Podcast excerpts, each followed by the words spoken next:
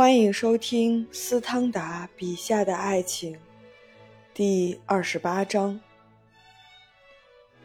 要使激情维持下去，那么处于劣势的情人一定要虐待对方，否则对方一关上窗户，另一方就会觉得受了伤害。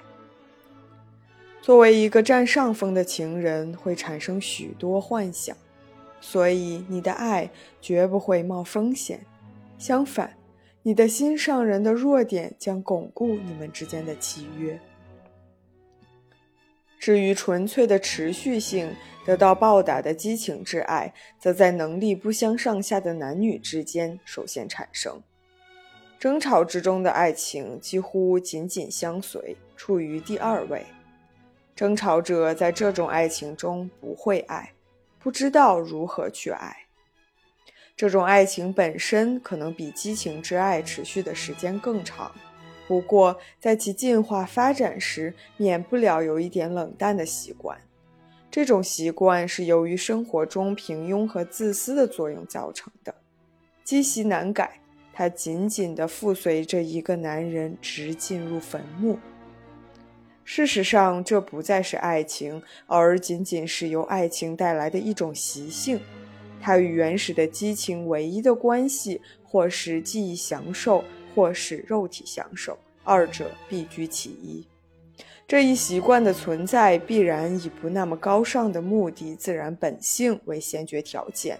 每天都可能发生一些小小的危机。他还会责骂我吗？于是，每天对微妙敏感的直观感觉问题，不得不做出一些解释证明。这一点在激情之爱中就变成没完没了的胡思乱想。自尊心可能偶然的会拒绝屈从这类事情，在几个月的强烈激情风暴过后，自尊心将扼杀爱情。但是，你将会发现。这种高尚的激情在做了长时间的抵抗后熄灭。一个处于一直恋爱之中的情人，尽管受到冷落，对小小的口角，长时间内将继续抱着一种错觉：一种温情的和好会有助于在过渡期经受得住波折。借口有些内心感觉的悲伤或不幸的打击。你宽恕了你一直非常爱恋的人，最后你变得习惯于过一种杂乱无章、荒淫无度的生活。一句话吧，除了激情之爱、赌博和权力享受之外，你到哪儿能找到一处如此丰富的每日兴趣之源呢？倘若侵略者死光了，你就会注意到幸存下来的受害者极度沮丧。这条原则是许多中产阶级婚姻成功的基础。被责骂的人们不得不整天都在留神听他们津津乐道的话题。还有一种虚假的好争吵的爱情，我在前面的章节中已经从一个极其聪明的女人的信里借用了这样的话：总有一点疑虑需要平息。它让人始终渴求激情之爱。既然最强烈的忧虑总是存在，肉体欢愉就绝不会变得令人厌腻。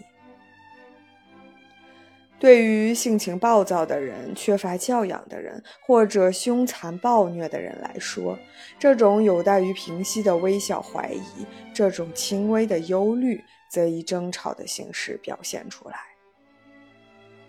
如果被爱的人没有那种极其敏锐的辨别力，这种能力来自悉心的教育，他就有可能发现这种爱情更加强烈、活跃、生机勃勃，因而更加快乐。